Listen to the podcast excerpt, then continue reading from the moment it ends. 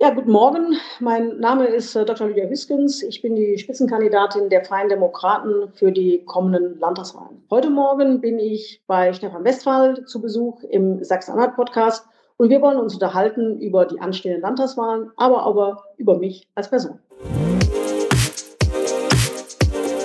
Der Sachsen-Anhalt-Podcast. Hörgeschichten für Sachsen-Anhalt.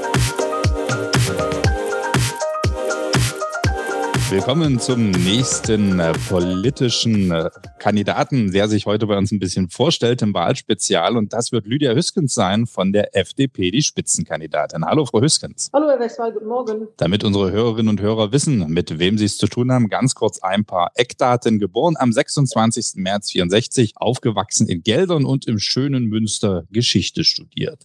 92 ist sie nach Magdeburg gekommen, um im Umwelt- und Landwirtschaftsministerium die Öffentlichkeitsarbeit aufzubauen. Seit 2002 ist sie hauptamtlich in der Politik, saß bis 2011 im Landtag und war unter anderem im Fraktionsvorstand und parlamentarische Geschäftsführerin. Danach ging es zurück in die Verwaltung. Heute ist sie Geschäftsführerin des Studentenwerks und im Bundespräsidium der FDP. Julia Hüskens ist verheiratet und hat zwei erwachsene Söhne. Das war es mal ganz grob und knapp durch das Leben gerauscht. War alles soweit okay? Ja, war alles okay. Zum Warmwerden habe ich ein kleines Quiz vorbereitet rund um Sachsen-Anhalt. Die meisten sagen jetzt auch, um Gottes Willen, hoffentlich kriege ich das alles hin. Bei Ihnen auch so, oder? Schauen wir mal, ne?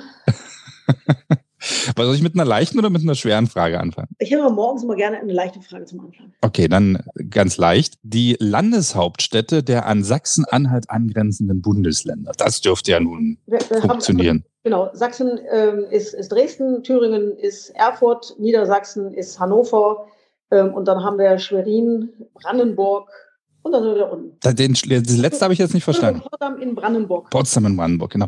Aber man streitet sich ja, je nachdem, welche Karte man guckt, haben wir entweder eine gemeinsame Grenze mit Mecklenburg-Vorpommern oder nicht. Ne? Also gefühlt definitiv. Genau. Das, äh, jeder möchte eine Grenze zu Mecklenburg-Vorpommern, alleine schon wegen Ostsee. Genau. Und Urlaub. Und Sie haben sich was verdient, und zwar. Tosender Applaus, war richtig. Danke, danke. Wie gerne, kein Problem. So, jetzt kommt eine Frage, da muss man ein bisschen schätzen. Die ist ein bisschen gemein, das gebe ich zu. Rainer Haseloff, ist das aktuell der älteste Ministerpräsident? Also äh, Lebens, Lebensalter? Lebensalter, oder? Lebensalter. Nee, da glaube ich, ohne unhöflich sein zu wollen, dass der Kollege aus Baden-Württemberg älter ist. Stimmt, und sogar noch einer. Noch einer? Mhm. Dann haben die sich alle gut gehalten. also ich glaube, Bouffier ist noch älter. Okay, Hessen. Mhm. Ne? Aber ja, auch richtig. Die letzte Frage. Welche oder wie viele und welche UNESCO-Welterbestätten haben wir denn alles in Sachsen-Anhalt? Quedlinburg, wir haben Naumburger Dom, wir haben äh, Wörlitzer Gartenreich und jetzt habe ich das Gefühl, ich habe noch jemanden vergessen. Hm. hm. Das ist auch gemein, die Frage. Ja, wir, wir haben ja, wir sind, rühmen uns ja, das Bundesland zu sein mit den, mit den meisten Weltkulturerbestätten, aber da ist jetzt zu früh für mich. Also weitere, weitere fällt mir jetzt nicht ein. Ich sag mal, Architektur und Religion fehlt Bauhaus, noch. Bauhaus. Ja, genau. Garantiert was mit Luther. genau, die Luther-Gedenkstätten in Eisleben und Wittenberg. Aber gut, das war früh, früh überrascht. Wir nehmen das ja heute zeitig auf. Wie sieht denn sonst so Ihre Morgenroutine aus? Ist das so äh, erstmal der gemütliche Kaffee oder geht's gleich los? Nee, also ich, ich bin eigentlich Frühaufsteher. Das heißt, bei mir geht's morgens um 6 Uhr los. Ich äh, äh, bin dann um die Uhrzeit äh, eigentlich schon, schon in Halle, eigentlich schon eine Stunde hinter mir. Aber ich bin trotzdem kein Morgenmensch. Also das, das ist jetzt eher so, so Gewohnheit. Also früh aufstehen, 6 Uhr, 7 Uhr ins Auto steigen, zur Arbeit fahren also jetzt natürlich im, im, im Wahlkampf halt äh, häufig dann in die Geschäftsstelle gehen, den Tag vorbereiten. Aber das ist jetzt nichts, wo ich jetzt sagen würde, das mache ich leicht. Also ich merke immer in dem Moment, in dem ich Urlaub habe oder Wochenende, dann verschiebt sich mein Tagesrhythmus dann ganz locker und ganz schnell so um drei Stunden nach hinten. Ähm, das ist, glaube ich, eher so, eher so meins. Also dann bis um neun im Bettchen und genau. schön gemütlich also, frühstücken. Exakt, ja. Auch morgen Muffel? Das geht eigentlich. Also ich, bin, ich bin jetzt morgens nicht irgendwie, äh, ich sag mal, unausstehlich oder sonst wie. Aber also ich merke halt einfach, dass ich eigentlich gerne morgens auch mal eine Stunde länger schlafe, äh, dann in Ruhe frühstücke ähm, und dann den Tag beginne. Ähm, aber ist halt nicht, äh, ist mal Beruf und Hobbys, die lassen das so halt nicht zu und, und das geht dann auch. Genau, bei den Hobbys bestimmt der Sport, oder? Der, der ab und an auch einen Strich durch die Rechnung macht. Ja, ähm, da das sich also irgendwo in meinen sonstigen Tagesablauf einfügen muss, also laufen gehen kann ich halt eben tatsächlich nur morgens. Äh, da merke ich übrigens am meisten, dass ich jetzt kein Morgenmensch bin. Äh, also wenn ich die Zeit habe, abends laufen zu gehen, ist das deutlich entspannter, ähm, als, als wenn ich wirklich morgens früh mal also unterwegs bin. Das ist dann also wirklich auch etwas, wo ich mich selber ein bisschen zwingen muss. Okay, sonst noch Sport im Leben irgendwo? Also ich, ich weiß ja, Spielerin, Trainerin, Schiri. Alles, alles, keine Zeit im Augenblick, weil manche, also ich, meins war immer Mannschaftssportarten. Ähm, ja, also Volleyball ist, ist das, was, was meine Leidenschaft war. Dafür brauche ich eine Mannschaft äh, und mein Tagesablauf, äh, meine Hobbys lassen es da leider nicht zu irgendwo zu spielen, weil wenn man in der Mannschaft spielt, dann haben die einen Anspruch darauf, dass man auch verlässlich ist äh, und das kann ich im Augenblick echt nicht sicherstellen. Äh, wenn Zeit ist, gehe ich mal, mal, mal eine Runde Tennis spielen ähm, oder halt auch mal ein bisschen Badminton aber mehr schaffe ich tatsächlich zurzeit nicht. Aber das ist ja auch eine gute Verbindung zur Politik, weil auch da spielt man ja in der Mannschaft und sollte möglichst verlässlich sein, oder? So ist es. Aber das ist eigentlich insgesamt ja im Leben so, ne? dass äh, Verlässlichkeit etwas ist, was äh, in, in, allen sozialen Kontexten enorm wichtig ist. Ähm, und ich finde halt immer, dass, dass Menschen, mit denen man zusammenarbeitet und mit denen man ein gemeinsames Ziel äh, hat, äh, dass die sich auf den anderen hat eben jeweils auch verlassen können müssen. Ihr Wort in Gottes Ohr. Ich wünschte, das würden alle so sehen.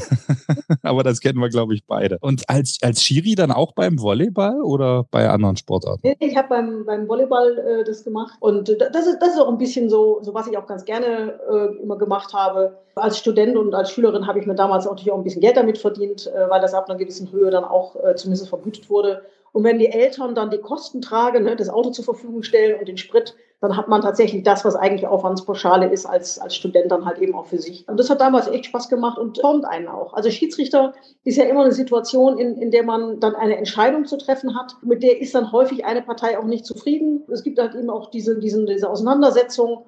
Ähm, und das fand ich etwas, was, was mich, glaube ich, auch ein ganzes Stück vorangebracht haben, dann auch einfach da freundlich jemanden ins Gesicht zu gucken und zu sagen, nein, und wenn du 20 Mal sagst, das war anders, meine Entscheidung ist so und an der halten wir fest. Bin auf der anderen Seite aber auch niemand gewesen, der, wenn dann die Linienrichter signalisiert haben, hey, du hast dich da doch äh, verguckt, du hattest hast das äh, eben nicht richtig gesehen, wir konnten es besser sehen, dann nochmal zu sagen, okay, gut, äh, der hatte den besseren Blick drauf, ähm, dann, dann ändern wir mal eine Entscheidung.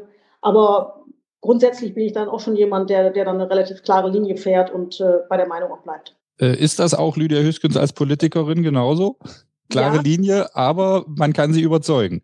Ja, ähm, ist so. Ich äh, bin jemand, der, der äh, durchaus auch, auch gerne erstmal so Wissen äh, sich aneignet. Ich entscheide ungern im Blindflug. Also ich, ich versuche schon mich auch über die Themen ordentlich zu informieren, äh, über die ich entscheiden muss. Habe dann eine Meinung, bin in der dann auch relativ stark und klar. Aber ich bin niemand, der, der dann sagt, äh, jetzt ist es egal, wir fahren jetzt geradeaus. Wenn es dann Menschen gibt, die noch mehr Ahnung haben als ich davon, die das plausibel äh, rüberbringen können, die mich auf Elemente hinweisen, die ich zum Beispiel in der Gesetzesfolgenabschätzung vorweg nicht gesehen habe, äh, bin ich durchaus jemand, der bereit ist zu sagen, okay, gut, meine Position ist das, aber die Argumente des anderen sind tragender äh, und kann mich dann durchaus auch eines, eines Besseren belehren lassen. Allerdings, das, das muss dann auch unterfüttert sein. Also ich bin nicht jemand, der ähm, sich dann leicht äh, auch von einer anderen Position überzeugen lässt. Also das muss dann schon in der Diskussion, also für mich so rüberkommen, ja, der andere weiß besser als ich, äh, worum es da geht. Also durchaus im Standpunkt flexibel, aber mit Überzeugungsarbeit. Es ist nicht einfach, aber es geht. Kann man das so zusammenfassen? Ja, kann man das zusammenfassen, jawohl.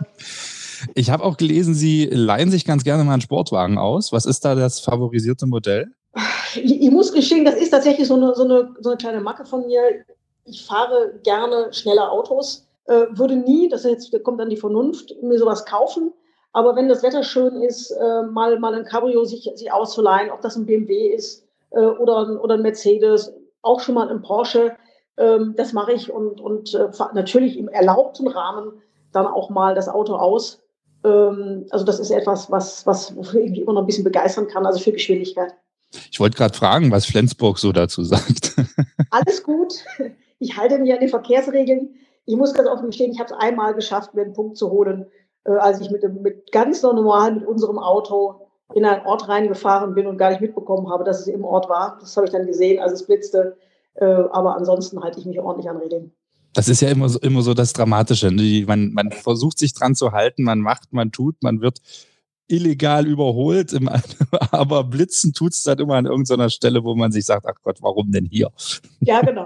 Das, das, also hat mich da auch echt geärgert, aber gut, ist halt so. Ne? Da, zahlt man und in dem Fall habe ich halt einen Punkt gehabt und dann achtet man in der Folgezeit halt eben noch ein bisschen stärker drauf, ja. sich korrekt zu halten. Ich glaube, viele, genau. die, die viel Auto fahren, haben auch irgendwo schon mal einen Punkt kassiert. Ja. Ne, aber auch das Ehrenamt ist Ihnen sehr wichtig im, im Leben. Ja, ähm, ich meine, das, was ich parteipolitisch mache, ist ja auch jetzt gerade wieder komplettes Ehrenamt, war auch äh, vor meiner Landtagszeit Ehrenamt. Ich habe darüber hinaus aber auch immer noch ähm, so das eine oder andere. Ich habe also im Sport viel gemacht früher, habe dann jetzt in der letzten Zeit ähm, einige andere ähm, Engagements, ob das die Nobertus Stiftung hier in Magdeburg ist, äh, ob es das Kompetenzzentrum geschlechtergerechte Kinder- und Jugendhilfe war, ob es andere Bereiche sind. Ähm, also da also ich lasse mich durchaus auch gerne einbinden ähm, in entsprechende ähm, Aufgaben und übernehme die auch gerne. Muss natürlich selber immer schauen, dass das äh, sich zeitlich in einem Rahmen hält, den ich auch ähm, dann wirklich auch selber sicherstellen kann, weil ich mache, also ich übernehme ungerne Sachen, in denen ich dann äh, nur dabei bin, äh, sondern wenn, dann möchte ich dann ganz gerne auch äh, wirklich äh, einen Beitrag leisten können. Und wie schafft man es, äh, Lydia Hüskens vom eigenen Verein zu überzeugen, sich zu engagieren? Was muss man da mitbringen? naja, also das eine ist tatsächlich im Augenblick, wäre es ganz schwer, weil ich kaum Zeit habe dafür. Aber ansonsten muss es schon, schon ein, ein Ziel sein, wo ich sage, ja, äh, das, das gehört, also das, das ist meine Überzeugung auch, da muss man etwas tun. Also ich muss ganz offen gestehen, dass ich auch da schon hin und wieder den einen oder anderen beim ersten Anlauf auch, auch gebeten habe oder darauf hingewiesen habe, dass ich dafür keine Zeit habe, was man da so sagt. Äh, manche dann halt tatsächlich aber hartnäckig geblieben sind und dann noch ein, zwei Mal weitere Ansatzanläufe äh, gemacht haben.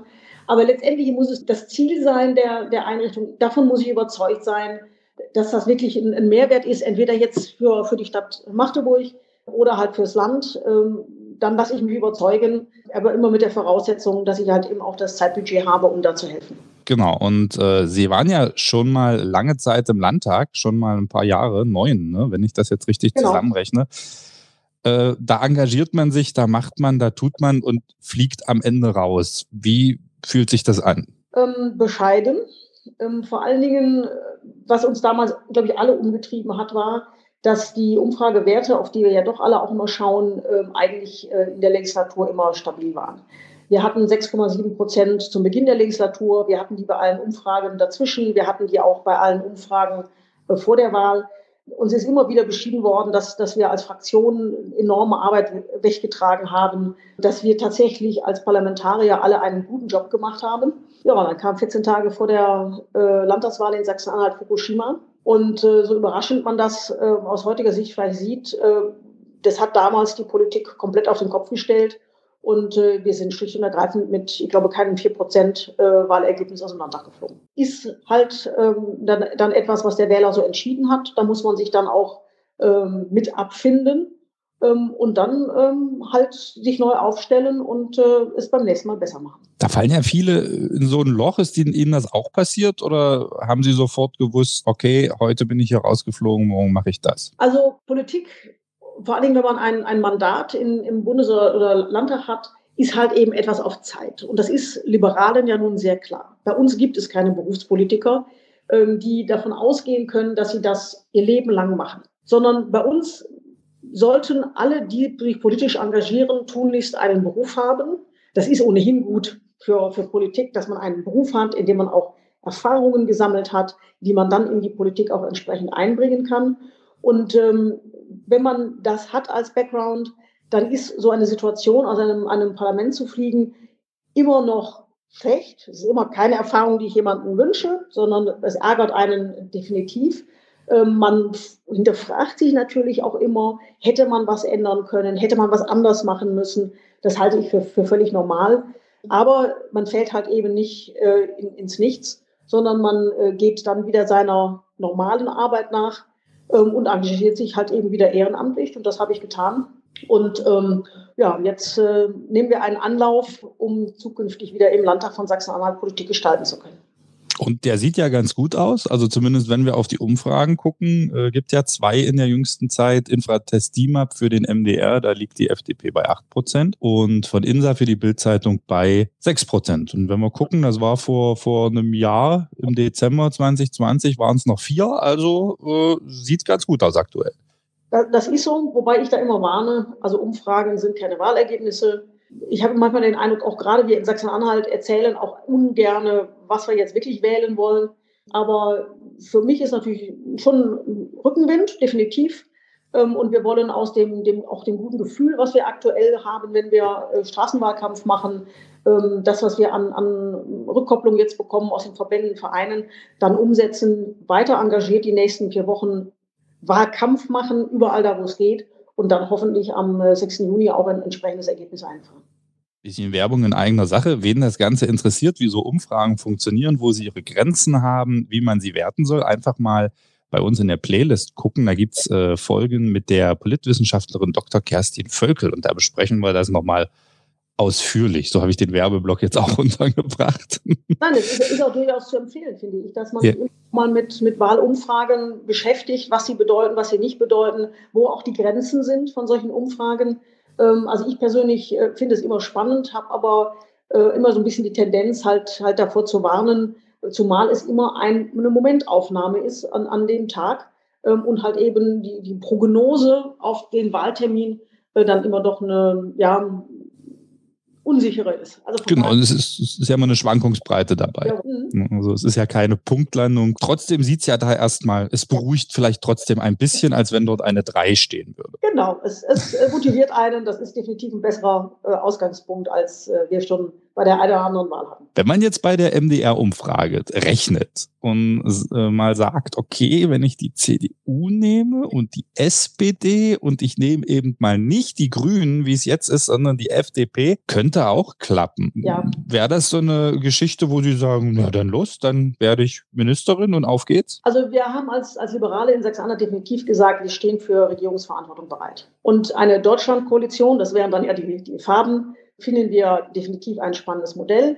Aber Sachsen-Anhalt ist, ähm, ich sag mal, was Wahlergebnisse anbelangt, ja durchaus dafür bekannt, dass wir experimentierfreudig sind als Wähler. Also deshalb ist unsere Aussage im Augenblick, wir, dass wir jetzt nicht hingehen und sagen, wir schließen die und die Regierung aus, sondern wir sehen, was der Wähler uns als Ergebnis gibt und äh, werden dann schauen, dass wir daraus ähm, etwas Konstruktives fürs Land machen. Denn darum geht es ja letztendlich, dass die Partner sich zu einem, einem sinnvollen Ziel zusammenfinden. Dass man also nicht, wie wir das jetzt im Augenblick ein bisschen merken, ähm, naja, so vor sich hin wurschtelt und das, das Beste, was man sagen kann, ist schon, es hält, äh, sondern dass man wirklich auch klare Ziele fürs Land hat, die man sich steckt und die man dann gemeinsam auch umsetzt. Das wäre aus meiner Wahrnehmung in der Deutschlandkoalition möglich. Ich gehe auch davon aus, wenn wir mal in die Republik gucken, dass wir in Ko äh, Koalitionen vielleicht auch mit den Grünen äh, und der CDU zusammenarbeiten können. Aber das muss man dann wirklich äh, am, davon abhängig machen, ähm, ob es eine entsprechende ähm, Vereinbarung gibt, auf die man sich dann ähm, entsprechend verständigt. Und da hat der eine oder andere ja auch Themen, wo man ganz klar sagt, also die sind für uns ganz wichtig und ähm, die müssen umgesetzt werden. Da muss man halt schauen, ob man dann zueinander kommt. Wären das für Sie die beiden Optionen oder äh, schließt, also Sie schließen von vornherein gar keinen aus, mit dem Sie koalieren würden? Oder also ich das? Wir, wir schließen rechts und links aus, ähm, weil okay. das also ergibt sich ja aus dem, was ich gerade gesagt habe. Man muss ein gemeinsames Ziel fürs Land haben. Es muss halt ähm, etwas geben, wo wir wirklich sagen können, da kann man sich da gemeinsam darauf verständigen und das erreicht ist ein Ziel, das wir dann auch zusammen erreichen müssen. Dafür braucht man einen gemeinsamen, ähm, auch, auch glaube ich, Zielvorrat. Ähm, und das ist das, was ich mir im Augenblick vorstellen kann. Wir müssen natürlich eben abwarten, was der Wähler macht. Äh, schöner wären natürlich auch noch Zweierkoalitionen, aber äh, ob wir die in Sachsen-Anhalt bekommen, äh, steht ja im Augenblick dann doch in den Sternen. Genau, und am allerschönsten wäre absolute Mehrheit für die FDP, Lydia Höchstens als Ministerpräsident. okay, ist auch eine Alternative. Das sage ich jetzt nicht. Nein, nein, Quatsch. Also die, die Umfragen sehen im Augenblick ja eigentlich tatsächlich als realistisch, wenn man das jetzt mal einfach zugrunde legt äh, Dreierkoalitionen ähm, als Möglichkeit. Ähm, bei allem anderen müsste, müssten die, die Wähler jetzt halt eben da tatsächlich sich noch zu ganz komplett anderen Ergebnissen kommen, als sie bisher gekommen sind. Ja, was ich ja spannend finde, die, selbst die letzte Umfrage hier ist ja schon wieder ein paar Wochen alt und seitdem ist die CDU im Bund ja noch mal ziemlich abgeschmiert. Kann das Rainer Haseloff ausgleichen? Also wir haben jetzt bei den, den Landtagswahlen in der Vergangenheit schon immer gesehen, dass es einen äh, Ministerpräsidentenbonus gibt, dass die Menschen äh, da offensichtlich äh, entsprechend gewählt haben. Ob das, ähm, ich sag mal, auch dann hält, wenn die CDU auf Bundesebene, das ist ja doch immer so ein Zusammenhang, da müssen wir uns ja alle auch nichts vormachen, in die Knie geht, das muss man abwarten. Also das, das, da, und da ist vor allen Dingen in Sachsen-Anhalt auch immer ein Bundesland, in dem, glaube ich, niemand von uns ähm, auf solche Wahlergebnisse setzen würde. Denn Wähler in Sachsen-Anhalt sind tatsächlich, äh, ich sag, gerade sagte, experimentierfreudig. Ähm, es gibt wenig so richtig feste Milieus, die immer die eine oder andere Partei wählen, egal was die macht sondern man schaut sich schon auch sehr äh, das, das aktuelle politische Geschehen an, äh, bewertet das auch für sich selber, überlegt, wie wird es in Zukunft sein. Also da merken wir schon, dass, dass die, die Wähler äh, hier in Sachsen-Anhalt ähm, da deutlich ähm, ja, wechselhafter unterwegs sind, als das vielleicht in der einen oder anderen ähm, Region Deutschlands ist. Ich habe auch, auch gerade nochmal geguckt, also es fällt so ein bisschen zusammen mit diesen ähm, Umfrageergebnissen beim Bund, wo es dann für die CDU runterging. Aber auch das kann ja in zwei oder drei Wochen schon wieder ganz anders aussehen. Ne? Das ist ja das Spannende an diesen Wahl, äh, Wahlumfragen. Sie haben vorhin gesagt, der Straßenwahlkampf. Ähm, gibt es den dieses Jahr denn überhaupt wegen Corona? Ja, den gibt es. Ähm es ist natürlich alles ein bisschen schwieriger und es ist auch nicht in allen Kommunen jetzt, äh, glaube ich, gleich. Also wir haben in, in Magdeburg ähm, Folgendes gemacht und äh, ich nehme auch wahr, dass das äh, auch von, von einer Reihe von ähm, anderen Kreisverbänden ähnlich getan wird, dass wir äh, erstmal auf die klassischen Wahlstände äh, bisher verzichtet haben. Wir haben stattdessen äh, Wahlspaziergänge gemacht. Also das vermeidet, dass ich einen festen Punkt habe, zu dem Menschen hinkommen, ähm, um sich zu unterhalten. Das heißt, es vermeidet so diese Gruppenbildung, äh, die ja äh, im Augenblick also ein Treiber von Pandemie sein könnte. Stattdessen sind wir einfach spazieren gegangen. Das heißt, wir haben Magdeburg, Roter Hornpark, in anderen Städten Fußgängerzonen, manchmal auch Spielplätze, Promenaden, Saale lang, hier die Elbe lang, äh, als, als Ziel genommen und spazieren einfach mit kleineren Abständen zueinander als Paare, gelbe Regenjacke, gut als FDP zu erkennen, Flyer, ein bisschen Steuerartikel ähm, in, in der Hand halt eben entlang und sprechen die Menschen an, fragen, ob wir zum Thema Landtagswahl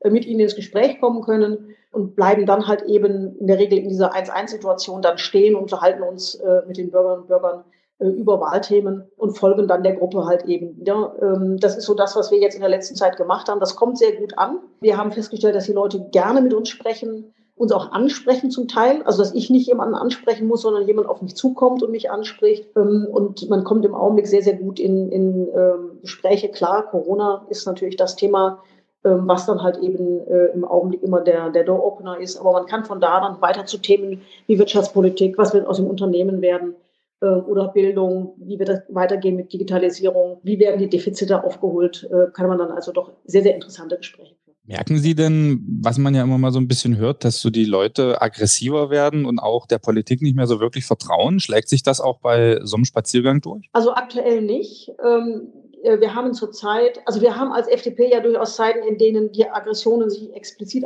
äh, uns äh, entgegengerichtet haben. Also wenn ich an den Wahlkampf 2013, Bundestagswahlkampf denke, da hat man das tatsächlich konfrontativ, wenn Menschen äh, zu einem kommen und einem erzählen, was, was die Bundespolitik alles falsch gemacht hatte. Das ist aktuell nicht der Fall, sondern wir nehmen wahr, dass die Leute unsere Positionen, gerade im Rahmen der Corona-Politik, wahrnehmen, dass sie sie richtig finden, dass sie darüber mit uns ins Gespräch kommen wollen und haben tatsächlich aggressive Reaktionen im Augenblick extrem vereinzelt. Und außerhalb von Corona, Digitalisierung jetzt zum Beispiel. Ich meine, wir hören es ja auch selbst hier im Gespräch, es knackt immer mal, da ist man mal für eine Millisekunde weg. Das ist halt Digitalisierung in Sachsen-Anhalt, wenn man versucht, über äh, Internet zu telefonieren. Ne? Ja, das ist auch etwas, was ich glaube, den, den Menschen bis zu Corona nur zu einem Teil wirklich klar war dass wir bei diesem Thema in Sachsen-Anhalt schlicht und ergreifend hinterherlaufen. Das ist verschlafen worden. Ich kann mich erinnern, dass wir 2010, da waren wir noch im Landtag, Diskussionen geführt haben über die Vergabe von, von Flächen für die Breitbanderschließung. Wir haben damals immer gesagt, bildet größere Räume, größere Lose, die ihr dann an entsprechende Firmen vergebt, mit dem klaren Auftrag, dass die komplette Fläche dann eben entsprechend äh, zu erschließen ist und verhindert, dass jede kleine Kommune versucht, mit, ähm, ich sag mal, der Telekom oder mit anderen Anbietern äh, Verträge zu machen. Weil wir damals bereits, ich habe es letztens mal nachgeguckt, prognostiziert haben, was dann eingetroffen ist, nämlich dass ähm, also die, die Unternehmen logischerweise da ansetzen, wo es sich für sie lohnt. Das heißt, dort, wo viele Menschen sind, in den größeren Städten hatte man weniger Probleme als auf dem flachen Land. Ähm, und wir haben halt einfach nach wie vor Ecken, in denen es immer noch keinen ordentlichen Breitbandanschluss gibt. Das gilt für Schulen, das gilt für äh, Unternehmen, das gilt aber immer noch für ganze Gemeinden. Und wir haben über viele Flächen immer noch, in denen das WLAN ähm, ja, noch in den Sternen steht ähm, und nicht mal in den Startlöchern ist. Also das ist etwas, wo, wo Sachsen-Anhalt in den nächsten fünf Jahren einfach einen riesigen Schritt vorankommen muss. Und ich hoffe, dass wir da einen entsprechenden Beitrag leisten können. Kann man das überhaupt noch aufholen? Ja, natürlich. Man kann, ich glaube, immer Dinge aufholen, wenn man sich das wirklich zum Ziel setzt und es ernsthaft umsetzt. Das ist das, was mich in den letzten Jahren an der Politik der bisherigen Landesregierung auf die am meisten gestört hat. Dass man den Eindruck hatte, dass man sich damit abgefunden hat, immer hinterherzulaufen. Und zwar bei fast allen Vergleichen mit anderen Bundesländern. Ähm, und bei Digitalisierung ist auch Deutschland ja eher hinten dran als vorne weg. Aber auch da haben wir es noch geschafft, eher hinten zu hängen. Und das, das ist etwas, wo man, glaube ich, auch im Kopf schlicht und ergreifend erstmal umparken muss, sich selbst klar machen muss, dass das ein wichtiges Thema ist und es wirklich mit allem Engagement dann auch voranbringen. Äh, dann glaube ich, können wir in Sachsen-Anhalt auch aufholen. Aber wir müssen es auch wollen und eben nicht sagen, auch Platz 16 ist auch ganz schön, ne? das ist doch nicht so anstrengend, müssen doch nicht so viel tun. Doch, wir müssen viel tun, weil das ist etwas, was wir den kommenden Generationen wirklich schuldig sind, was wir den Unternehmen schuldig sind, den Verbänden, den Menschen und wo wir wirklich nicht nachlassen dürfen, bis wir da ähm, also Spitze der Bewegung sind. Ich habe mir ja auch den Wahlkampf der FDP ein bisschen angeguckt, auch die Plakate. Und da habe ich die Frage, ob Ihnen Ihr Foto nicht gefallen hat. Naja, also wenn Sie jetzt äh, die, die, die, Frau fragen, die natürlich gerne schöne Fotos von sich sieht, hat jeder gerne, klar, ne? in Großfläche, toll, natürlich findet man das, fände man das schön. Aber wir sind als FDP außerparlamentarisch im Augenblick noch und wir haben natürlich schon auch überlegt, wie können wir Finanzmittel, die das alles ja auch kostet, möglichst gewinnbringend effizient einsetzen. Und dann hat man ja so eine gewisse Erwartungshaltung. Das ist ja auch das, was mir jetzt gerade immer so ein bisschen auch rückgespiegelt wird, dass man doch eigentlich erwartet, dass, dass man mich in, auf Großflächen äh, mit schönem Foto sehen würde. Das ist aber eben die normale Erwartungshaltung zu bedienen. Und wir haben uns überlegt, etwas anderes zu tun, damit zu brechen, um halt einfach die Aufmerksamkeit auch entsprechend äh, zu erhöhen, haben ganz klar auf unsere Parteifarben gesetzt und haben gesagt, wir machen etwas anderes als schöne Fotos. Wir nehmen die Illustration und merken halt eben, ja, dass das äh, bei den Leuten ankommt, äh, bei vielen, gerade bei den jüngeren Leuten, wirklich extrem positiv äh, wahrgenommen wird. Und bei denjenigen, die, denen es nicht so gefällt, aber zumindest immer für uns ein Punkt ist, eine Möglichkeit ist, ins Gespräch zu kommen, sich darüber auszutauschen ähm, und dann halt eben über Themen zu reden. Sieht aus wie so eine Comic-Heldin. So. Es ist einfach ja, natürlich ist, ist als Illustration auch gedacht, äh, ist natürlich stark stilisiert. Das ist auch genau das Ziel gewesen und soll die Leute einfach dazu auch bringen, mit uns ins Gespräch zu kommen. Und es ist wirklich so, dass, dass äh, eine Reihe halt eben hier auch das Gespräch gesucht hat. Ja, aber wenn man dann so vom Aussehen her in einer Reihe mit Superman und Batman und Iron Man steht, das gibt Schlimmeres, oder? Aber hallo, in jedem Fall. Was, was wäre Ihre Superkraft? Welche hätten Sie gern? Was wäre gerne meine Superkraft? Hm. Also da, da, da war, muss ich ehrlich sagen, weiß ich jetzt gerade gar nicht so, weil, weil meine, also ich habe eigentlich immer, also ich oder andersrum, ich halte wenig davon zu sagen, man, man, muss nur möglichst stark sein, kräftig und schnell und dann wird das Ganze schon. Ich glaube, für uns ist unsere Gesellschaft viel zu komplex. Ich glaube, für mich ist immer wichtig, Dinge verstehen zu können, Wissen zu haben. Ähm, also wenn es die, diese Superkraft gäbe, dass man, dass man viel Wissen in sich aufnehmen kann, dass man die unterschiedlichen Bereiche miteinander vernetzen kann um dann das äh, also wirklich nutzbringend zu machen für, für die Arbeit in einem Parlament, in einer Regierung. Also das wäre gerne wäre eine Kraft, die ich gerne hätte. Also das, das wäre das wär so eine Superkraft, die, die man gut brauchen könnte, ja. Ich hätte jetzt eher fast auf Gedankenlesen getippt oder, oder so Gedankenmanipulation und alle sind auf einmal der Meinung von Frau Hüskens und alles ist gut. Gottes Willen, man, man, würde ja den ganzen Tag da mit sich selber reden. Das wäre ja auch nicht schön, glaube ich. Das Stimmt, weil wenn man so, so gar keinen Gegenpol hat, ist, genau. ist dann auch blöd. Also ne? Also wenn in Politik doch was toll ist, ist, dass man tatsächlich unterschiedliche Meinungen hat und kann die diskutieren. Ähm, und ich finde, selbst wenn man mit jemandem redet, der absolut eine andere, andere Weltsicht hat, es hilft einem immer, die eigenen Ideen und die eigenen Vorstellungen ein Stückchen besser zu machen, weil man ja auch an Kritik, die daran ähm, äh, aufgemacht wird, immer, ich sag mal, auch noch ein bisschen was lernen kann und kann das halt, äh, halt entsprechend umsetzen. Und das ist das, was mir immer am meisten auch, auch Freude macht, mit jemandem über den einen oder anderen politischen Punkt zu diskutieren. Aber hat sich nicht auch die Streitkultur, gerade vielleicht auch im Social Media, wo ja der Wahlkampf stattfindet, größtenteils oder zu einem großen Teil auch dieses Jahr, hat sich die nicht in den letzten Jahren so dramatisch verändert gefühlt? Sie ist in die Öffentlichkeit gekommen. Ich mache ja Politik schon, schon ein, ein wenig länger. Und ich muss ganz ehrlich sagen, dass vieles von dem, was man heute, heute völlig unverhohlen in, in den sozialen Medien lesen kann, sich früher auch, natürlich nicht in dieser Menge, weil also bis jemand einen Brief geschrieben hat, musste äh, da ja auch in der Regel doch, doch, deutlich mehr passieren äh, als heute bei zwei Klicks in, auf, auf Twitter oder Facebook oder sonst wo. Ich glaube, der Ton ist schon auch immer da gewesen. Die meisten Menschen haben das dann nur an ihren Stammtischen äh, ausdiskutiert, sind äh, gegebenenfalls sozial auch ein Stückchen wieder eingefangen worden, bis sich jemand dann hingesetzt hat, hat einen Brief geschrieben, Briefmarke draufgeklebt. Da hat es immer etwas gedauert. Also gegeben hat es das auch von dieser Tonlage durchaus immer schon. Aber es hat tatsächlich zugenommen und da äh, viele von diesen Menschen ja offensichtlich auch immer nach Aufmerksamkeit gieren, die sie dann in den sozialen Netzwerken halt bekommen durch, durch Likes und Klicks, hat es, glaube ich, tatsächlich einen, einen weiteren Push bekommen. Und jetzt ist es so, halt tatsächlich so, dass viele glauben, im, im Schutz dieses Internet erzählen zu können, was sie wollen. Ähm, und zum Teil halt eben auch äh, wirklich deutlich äh, beleidigend werden, ähm, zum Teil halt eben auch in, in den strafrechtlichen relevanten Bereich reingehen. Ähm, das ist eine Entwicklung, die meiner Meinung nach unserer Gesellschaft nicht gut tut und äh, wo wirklich auch alle politischen ähm, Richtungen eigentlich gefordert sind, da mäßigend drauf zu reagieren. Ich glaube, wenn jeder da auf seine Parteifreunde mäßigend mal einwirken würde, äh, wäre uns da auch allen geholfen. Ist nicht auch, ich nehme jetzt mal Facebook symbolisch für, für Social Media, sind ja da ein Riesenkonzern. Sind die nicht auch ein Stück weit damit dran schuld, durch ihren Algorithmus, dass sich dann da solche Blasen bilden, weil wenn ich jetzt einmal eine gewisse politische Richtung eingeschlagen habe, kriege ich ja auch nur noch aus dieser Richtung Sachen angezeigt. Also das, das ist tatsächlich etwas, was ich schwierig finde. Ich habe tatsächlich ein, ein, zwei Freunde auch oder Bekannte gehabt, wo man so gemerkt hat, dass die mit einem starken Engagement in, in Social Media äh, angefangen haben, sich da in so eine eigene Welt reinzudrehen. Das ist etwas, wo, also wo es gut wäre, also jetzt habe ich von Algorithmenprogrammieren zu wenig Ahnung, wenn man halt eben von den Menschen etwa eine größere Vielfalt an Meinungen anbieten würde, zumindest im politischen Bereich. Also ich kann ja verstehen, dass das für Werbung ähm, spannend ist. Also jemanden, der sich Schuhe ansieht, dann immer wieder Schuhe anzu anzuzeigen. Aber es ist natürlich tatsächlich schwierig, wenn, wenn Menschen dann plötzlich immer nur aus einer politischen Richtung äh, oder mit, mit äh, diversen Meinungen äh, konfrontiert werden, wo sie irgendwann der Meinung sind, das ist jetzt Wahrheit. Das ist, das halte ich tatsächlich für eine, für eine extrem schwierige Entwicklung.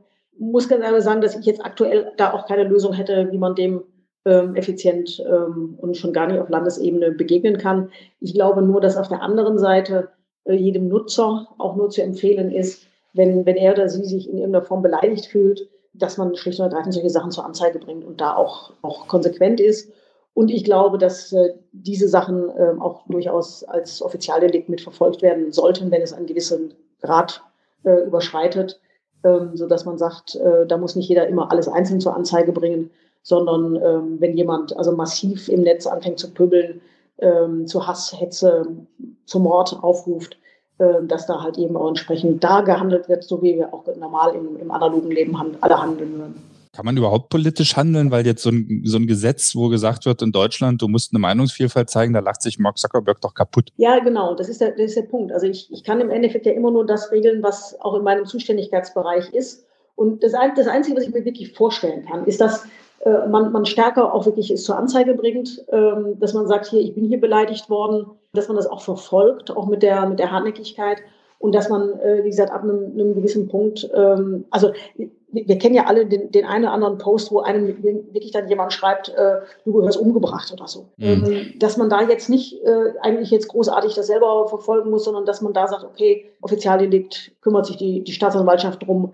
ähm, und man versucht dann halt eben aktiv den Menschen zu finden, von dem diese entsprechende Information kommt. Das Krasse ist ja inzwischen, dass man, äh, dass viele sich gar nicht, äh, ich sag mal, hinter irgendwelchen anonymen Konten verstecken, sondern das schlicht und ergreifend mit ihrem Klarnamen machen. Und ich glaube aber auch da sind andere Bundesländer weiter, wo man dann so mit zwei Klicks bei der Staatsanwaltschaft das auch gemeldet hat. Ne? Genau. Also das wäre so ein Punkt. Ähm, also erstens, dass, man, dass wir insgesamt im Land also auch zu dieser Kultur auffordern, dass man sagt, Freunde, wenn du hier beleidigt wirst, ja, zeig es an. Also nicht so, oh, ist ja nicht so schlimm, sondern zeig es an. Und äh, dass man äh, da den Zugang halt eben auch erleichtert. Und dann müssen wir natürlich schauen, das ist dann Landesaufgabe, dass wir entsprechende Kapazitäten auch haben bei Staatsanwaltschaft und Polizei, äh, die dann auch wirklich ähm, ermitteln können.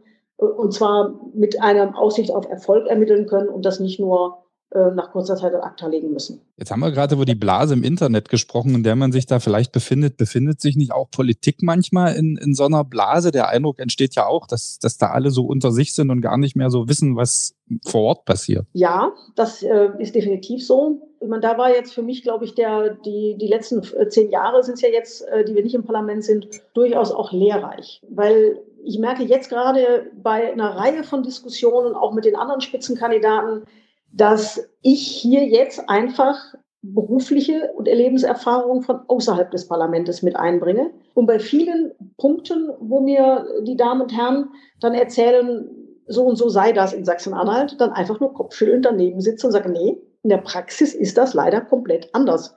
Ihr könnt euch das gerne so wünschen. Ihr habt sicherlich vielleicht auch ein Gesetz gemacht, ähm, was das so als Ziel hat. Aber in der Praxis laufen Dinge anders. Also von daher ähm, ja, ähm, man, man sollte definitiv als Politiker immer schauen, dass man einen, einen guten Link hat zur wirklichen Welt, dass man sich selber auch vielleicht hin und wieder mal hinterfragt, dass man versucht zu vermeiden, ein Umfeld sich zu bauen, was einem nur noch applaudiert, sondern man braucht Menschen, die einen kritisch sehen, die einen in aller Freundschaft auch auf Punkte hinweisen, die nicht funktionieren und ähm, wo man halt eben immer auch mal den Spiegel vorgehalten bekommt, äh, was funktioniert und, und was nicht funktioniert.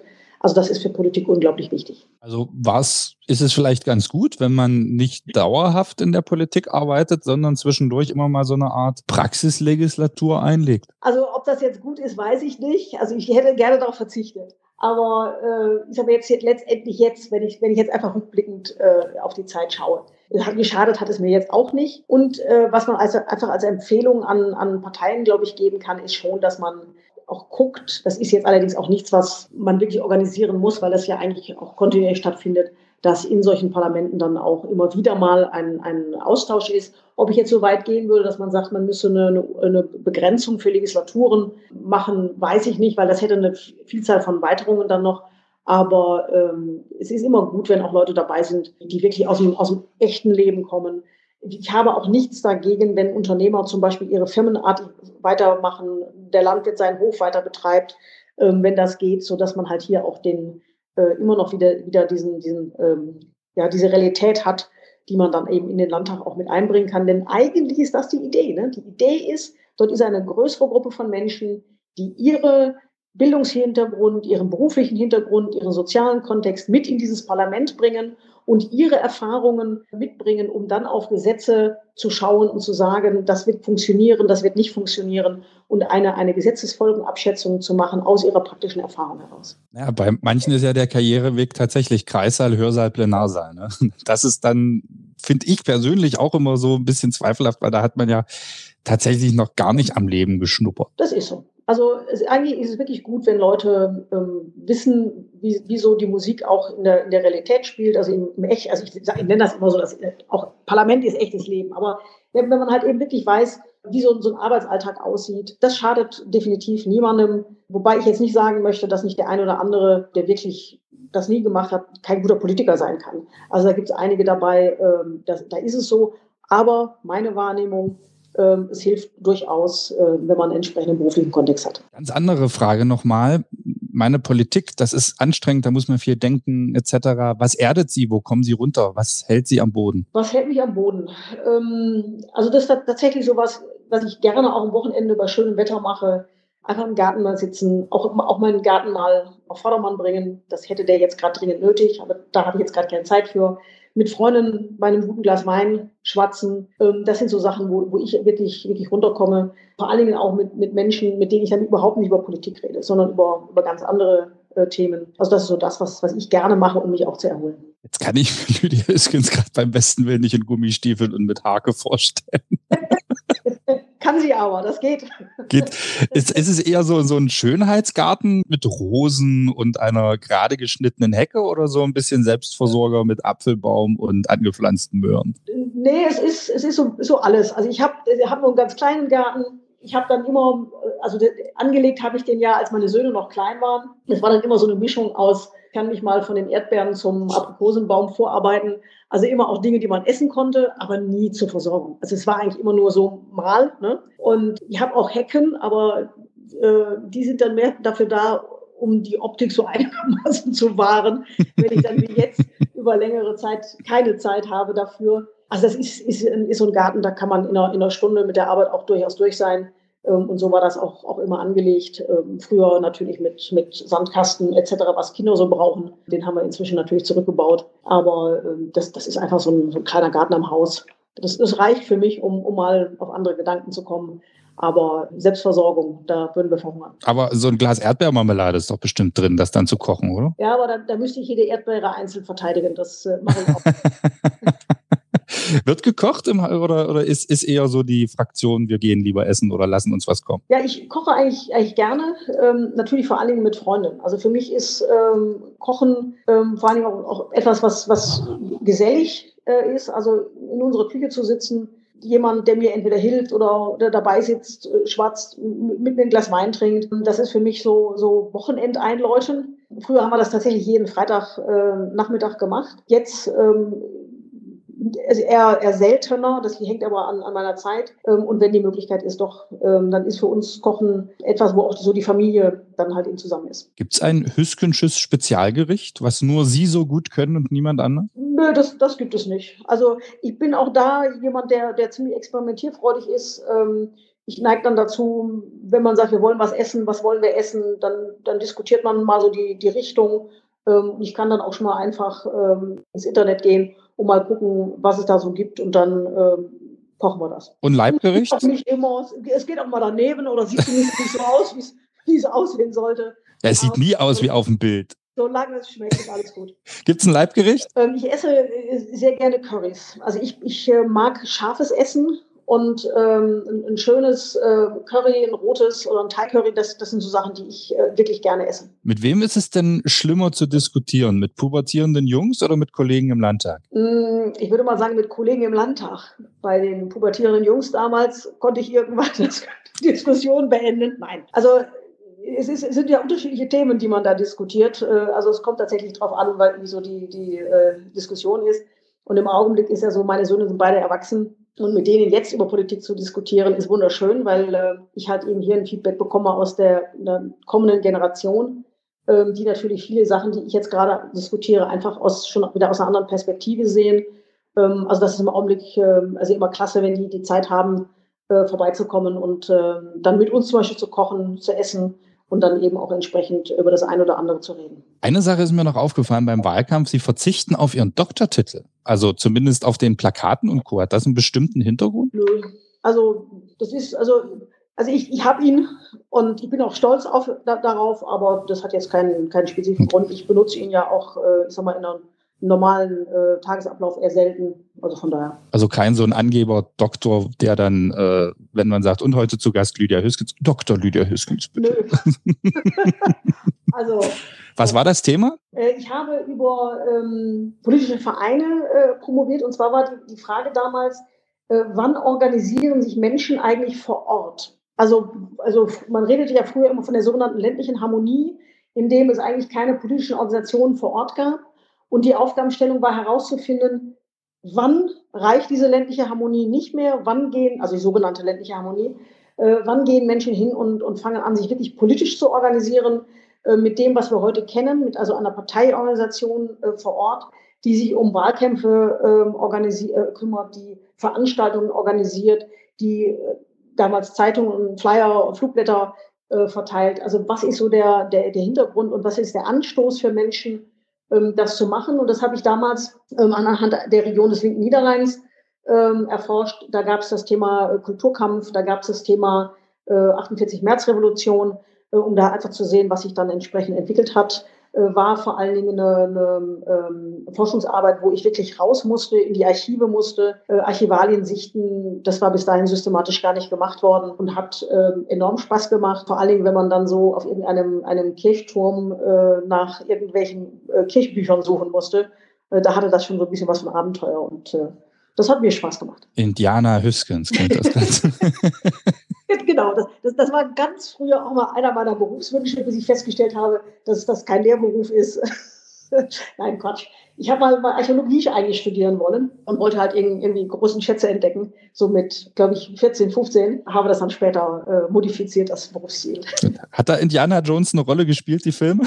Also es hat zumindestens, äh, ich weiß jetzt gar nicht, ob es Indiana Jones war, aber es hat tatsächlich so, so ein bisschen äh, die, diese Abenteueridee. Ne? Also man zieht da irgendwo los und erforscht unbekannte Dinge.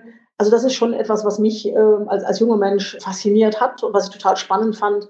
Aber gut, die Realität äh, sorgt dann, äh, dann doch für andere Ergebnisse. Jetzt waren wir in der Vergangenheit. Jetzt würde ich gerne mal in die Zukunft gehen, so 25 Jahre. Welche Rolle spielt die FDP in Sachsen-Anhalt in 25 Jahren? Eine große, äh, weil ich fest überzeugt bin, dass äh, gerade die kommende Generation mehr Freiräume für sich selber möchte, sich selber stärker für sich, aber dann auch für andere einbringen möchte. Also genauso diese politische Ziele hat, eigenes Engagement, eigenen Beitrag an, für die Gesellschaft, aber halt eben auch die Allgemeinheit äh, nie aus dem Auge zu verlieren. Und dass ähm, wir in Sachsen-Anhalt hier, ähm, sag mal, also deutlich als, als starke politische Kraft etabliert haben. Und ähm, hoffentlich, dass Sachsen-Anhalt eines der Bundesländer ist, die wirklich vorneweg klein, aber fein in der Politik der Bundesrepublik Deutschland spielen können. Das haben wir ja vorhin gerade gesagt, Sachsen-Anhalt experimentiert gerne. Wird Sachsen-Anhalt auch das Bundesland sein mit dem ersten dauerhaften FDP-Ministerpräsidenten? Also ich kann das den, den Wählern und Wählern in Sachsen-Anhalt nur empfehlen. Ich äh, halte das für ein, ein, äh, ein Experiment, weil wir bei Experimenten waren, was sich definitiv lohnt. Äh, es gab ja Ministerpräsident in Sachsen-Anhalt und äh, ich glaube, dass das Bundesland Sachsen-Anhalt damals damit so schlecht nicht gefahren ist. Er ist dann ja abgelöst worden im Rahmen der Machtübernahme auch der, der SED. Also von daher kann ich die Wählerinnen und Wähler nur einladen. Ihre Stimme für die FDP ist definitiv eine für die Zukunft und eine für die Zukunft unseres Bundeslandes. Wenn wir vom Wahlkampf dieses Jahr nochmal ausgehen, welche Themen stehen denn heute auf der Agenda, die in 25 Jahren gelöst sind? Digitalisierung muss in 25 Jahren gelöst sein. Und wir werden in Sachsen-Anhalt, was den, den Bildungsbereich anbelangt, deutlich besser aufgestellt sein. Bildung ist das, was wir unseren jungen Menschen mitgeben können. Und es kann nicht sein, dass es Elternhaus eine so dominierende Rolle spielt. Wenn ein junger Mensch Talente hat, dann müssen diese Talente gefördert werden. Und dafür muss ein Bildungssystem und wird ein Bildungssystem so aufgestellt sein, dass äh, jeder davon ausgehen kann, dass seine Talente erkannt und gefördert werden und er damit später überall rund um den Globus sich sehen lassen kann, wenn er arbeiten möchte, egal wo auf dieser Welt. Wenn ich die Plakate angucke, Bildung ist auch dieses Jahr so ein bisschen das Herzensthema der FDP, oder? Ja, wir haben tatsächlich drei Punkte. Das äh, Bildung ist das eine. Das andere ist natürlich äh, das Thema Wirtschaft. Wir wissen alle, dass wir jetzt nach Corona, aber auch insgesamt den Unternehmen mehr möglich machen müssen. Wir müssen endlich wieder mal die Bürokratie zurückschneiden. Wir müssen Bürokratie und Unternehmen viel, viel stärker als Partner sehen. Und das gilt auch für den dritten Punkt, der ländliche Raum. Wir merken einfach zunehmend, dass die Landwirte sich von der bisherigen Landesregierung einfach verfolgt fühlen. Die fühlen sich nicht ernst genommen, sie fühlen sich behindert. Ähm, und auch hier müssen wir eine andere Politik einschlagen und den ländlichen Raum insgesamt vor allen Dingen ernst nehmen, stärker in den Fokus nehmen besser entwickeln. Das gilt vom ÖPNV bis, bis zum Krankenhaus, damit die Menschen auch abseits der beiden großen Städte, denn es ist ja alles, was alles andere ist ländlicher Raum, wirklich ein, ein tolles Leben haben können, unternehmerisch wie privat und äh, guten Arbeit, gute Arbeitsplätze finden können. Also das ist äh, definitiv die Aufgabe. Das hat jetzt in Dessau-Rosslau bestimmt ein paar Stimmen gekostet. Nein, ich glaube, dass Dessau auch weiß, dass äh, das formal inzwischen ländlicher Raum ist und dass gerade Dessau-Rosslau auch die entsprechenden Impulse braucht. Also wir brauchen da eine stärkere Vernetzung. Ähm, gerade auch der Ecke, ich nehme jetzt mal Wittenberg mit dazu, ich nehme mal, mal Gentin, da sollten sich für die nächsten Jahre unglaublich Potenzial entwickeln, auch aufgrund der Lage zu Berlin. Wir brauchen aber eine super verkehrliche Anbindung. Wittenberg hat die. Bei Dessau ist das eine oder andere auch noch optimierbar, damit Menschen zum Beispiel in Berlin arbeiten können und können in Dessau leben. Im Augenblick nehmen, haben wir häufig eher andere Dinge. Menschen arbeiten in, in Dessau und leben in Berlin, wenn ich mal das Umweltbundesamt nehme. Das sind so, sind so Sachen, ähm, da, da müssen wir unbedingt anfassen und müssen da einfach ein bisschen, nein, nicht ein bisschen, wir müssen mit deutlich mehr Tempo und Engagement da unterwegs sein. Ganz kurze Frage nochmal zum Wahlkampf. Jetzt hört man ja immer so viel vom Wahlkampf, Team etc. Wie viele Leute sind das überhaupt und wie arbeiten die? Also ist da so, wie stelle ich mir das vor? Also Wahlkampfteam, bei, bei uns sind natürlich mehr Leute als normalerweise unsere Geschäftsstelle sitzen, sind hauptamtlich eine Handvoll Menschen, die das im, äh, hier gerade organisieren und vorantreiben und sind ehrenamtlich ganz, ganz viele, überall in den, in den Kreisverbänden, aber auch manchmal hier in der Geschäftsstelle. Also deshalb kann man da gar keine, gar keine feste Zahl sagen, die einfach in ihrer Freizeit losziehen und ähm, uns hier äh, unterstützen. Aber was man natürlich braucht, ist der Pressebereich, ist Organisationsteam, äh, ist jemand, der die äh, ganze Mediasachen äh, macht, ähm, jemand, der ähm, halt, halt Termine ähm, vorbereitet und, und organisiert. Also das ist, ist ja noch durchaus aufwendige Organisationsstrukturen, die man inzwischen für einen, einen Wahlkampf braucht. Das hat sich ja weit entwickelt von dem, was es, was es früher mal war, dass man da Plakate aufgehängt hat und Flyer verteilt hat. Definitiv. Und gerade Medien oder moderne Medien. Es gibt ja sogar so ein Studio ne, bei der FDP auf der Seite, habe ich vorhin mal gesehen, genau. so ein Live-Studio. Da ist dann auch immer mal was los. genau. Wir, haben, wir sind davon ausgegangen zu Beginn des Wahlkampfes, dass es wahrscheinlich keine oder kaum so kleine Formate geben wird. Also normal ist ja, dass jeder Direktkandidat vor Ort ähm, fünf, sechs, sieben Termine hat, in denen er sich vorstellen kann, meistens in diesem Setup Podiumsdiskussion mit allen. Da haben wir vermutet, dass es für die wenigsten ähm, die Möglichkeit besteht, solche Veranstaltungen zu machen unter Corona-Bedingungen und dass die wohl ersatzlos ausfallen. Ich fürchte, dass wir mit unserer Einschätzung da richtig gelegen haben.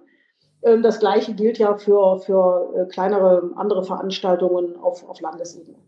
Im Augenblick nehmen wir wahr, dass nur die großen Player, die sich auch den entsprechende ähm, Übertragung leisten können, das ist ja technisch nicht ganz unaufwendig und auch kostspielig, dass die jetzt Podiumsdiskussionen machen. Das heißt, wir sitzen üblicherweise in einem ansonsten leeren Raum mit den, äh, dem Technikteam äh, und dem Moderator, äh, haben dann unsere Podiumsdiskussion und das wird dann halt schlicht ergreifend gestreamt. Ähm, das machen wenige und dann haben wir überlegt, wie können wir etwas dagegen setzen und haben hier in der Landesgeschäftsstelle ein Studio eingerichtet, aus dem wir dann entsprechende äh, Gesprächsformate anbieten, in denen Menschen ihre Direktkandidaten kennenlernen können, in denen Menschen die Listenkandidaten kennenlernen können und mit uns über verschiedene äh, Themen diskutieren können. Wir haben zweimal die Woche festes Format, immer 18.30 Uhr, äh, in dem zum Beispiel Bundespolitiker äh, zu uns kommen, auch äh, Christian Lindner wird da sein, äh, Kubicki wird kommen, Johannes Vogel und, und mit uns über verschiedene äh, politische Themen sprechen. Äh, darüber hinaus halt aber Menschen aus dem Land, von den Verbänden, Vereinen, die mit uns diskutieren und halt eben unsere Kandidaten, sodass man da eine ganz gute Übersicht bekommen kann als Wähler. Wer ist denn das? Wofür stehen die? Wie sind die so? Und das äh, halt eben entsprechend anbieten und ähm, also aus unserer Wahrnehmung äh, bisher sehr, sehr positive Resonanz die Klickzahlen sind ähm, zum Teil deutlich höher, als man das in Präsenz, glaube ich, hätte. Kommen wir zum Schluss. Unsere letzte Rubrik heißt das Letzte. Mhm. Ich gebe Ihnen jetzt fünf Begriffe vor und würde bei denen gerne wissen oder möchte bei denen wissen, was das Letzte dieser Art ist, was sie konsumiert haben. Und es klingt komplizierter, als es ist. Okay, wir schauen. was war denn das letzte Buch? Oh Mann Gott. Also ich habe jetzt echt schon länger kein Buch mehr gelesen, muss ich ganz offen gestehen. Beziehungsweise andersrum, ich habe jetzt schon länger keine Belletristik mehr gelesen. Das letzte Buch war etwas äh, von Di Fabio über Bildungsfreiheit. Aber genau den Titel kriege ich jetzt nicht hin. Der letzte Film, den Sie geschaut haben? Mm, der letzte Film, den ich geschaut habe, war Harry Potter mit meinem kleinen Sohn zusammen. Zwar das ist auch schon lang, lange. Nein, nein, nein, nein, nein, wir haben, nein, nein, nicht, der ist erwachsen, keine Sorge. der kam letztens an und sagte, das müssen, wir müssen dringend noch mal den letzten Teil gucken. Ich habe den gerade gestreamt, guck mit mir. Also wir haben Harry Potter geguckt. Okay. Ich hätte ja jetzt fast auf den Tatort Münster getippt, wenn man da zumindest studiert hat. Das ist für, für mich immer so eine Zeit, da sitze ich schon wieder am Schreibtisch und, und bereite so ein bisschen die nächste Woche vor. Was haben Sie zuletzt gegessen? Zum Frühstück gerade. Ja, was gab's denn? Das, Oh, so, gab's. Croissant. Jawohl. Die letzte Serie, die Sie geschaut haben? Muss ich passen. Dachte jetzt so House of Cards oder sowas, um so ein paar Tricks zu lernen für die Politik. Das, das gucken schon zu viele Leute House of Cards. Das merkt man manchmal, dass manche Leute glauben, dass das so ist. Und ist es so? Um Gottes Willen. Also nicht in Sachsen-Anhalt. Gibt's echt Kollegen im Landtag oder in der Politik, die denken, sind Frank Underwood? Oder wie muss ich mir das jetzt vorstellen? Es es- Ja, es gibt, es gibt tatsächlich immer wieder Leute, wo man merkt, dass die Sachen für normal halten. Also äh, ähm, in der Politik, also auch Leute also also irgendwie anzugehen, wo ich mal denke, was genau habt ihr also in, eurem Hinterkopf? Also ja, ich meine, dass das in den USA gegebenenfalls so auch sein kann an dem einen oder anderen Punkt. Natürlich auch überzeichnet. Das kann ich schon verstehen. Und auch, dass man in äh, manchen politischen Ebenen auch mit harten Bandagen unterwegs ist, kann ich auch verstehen. Aber äh, ich meine, also wenn, wenn der ein oder andere dann wirklich versucht, Leute, ich sag mal, niederzumachen oder diese Spielchen kommen, dass man, dass man merkt, dass jemand anfängt, irgendwie Gerüchte zu streuen, äh, sehr systematisch.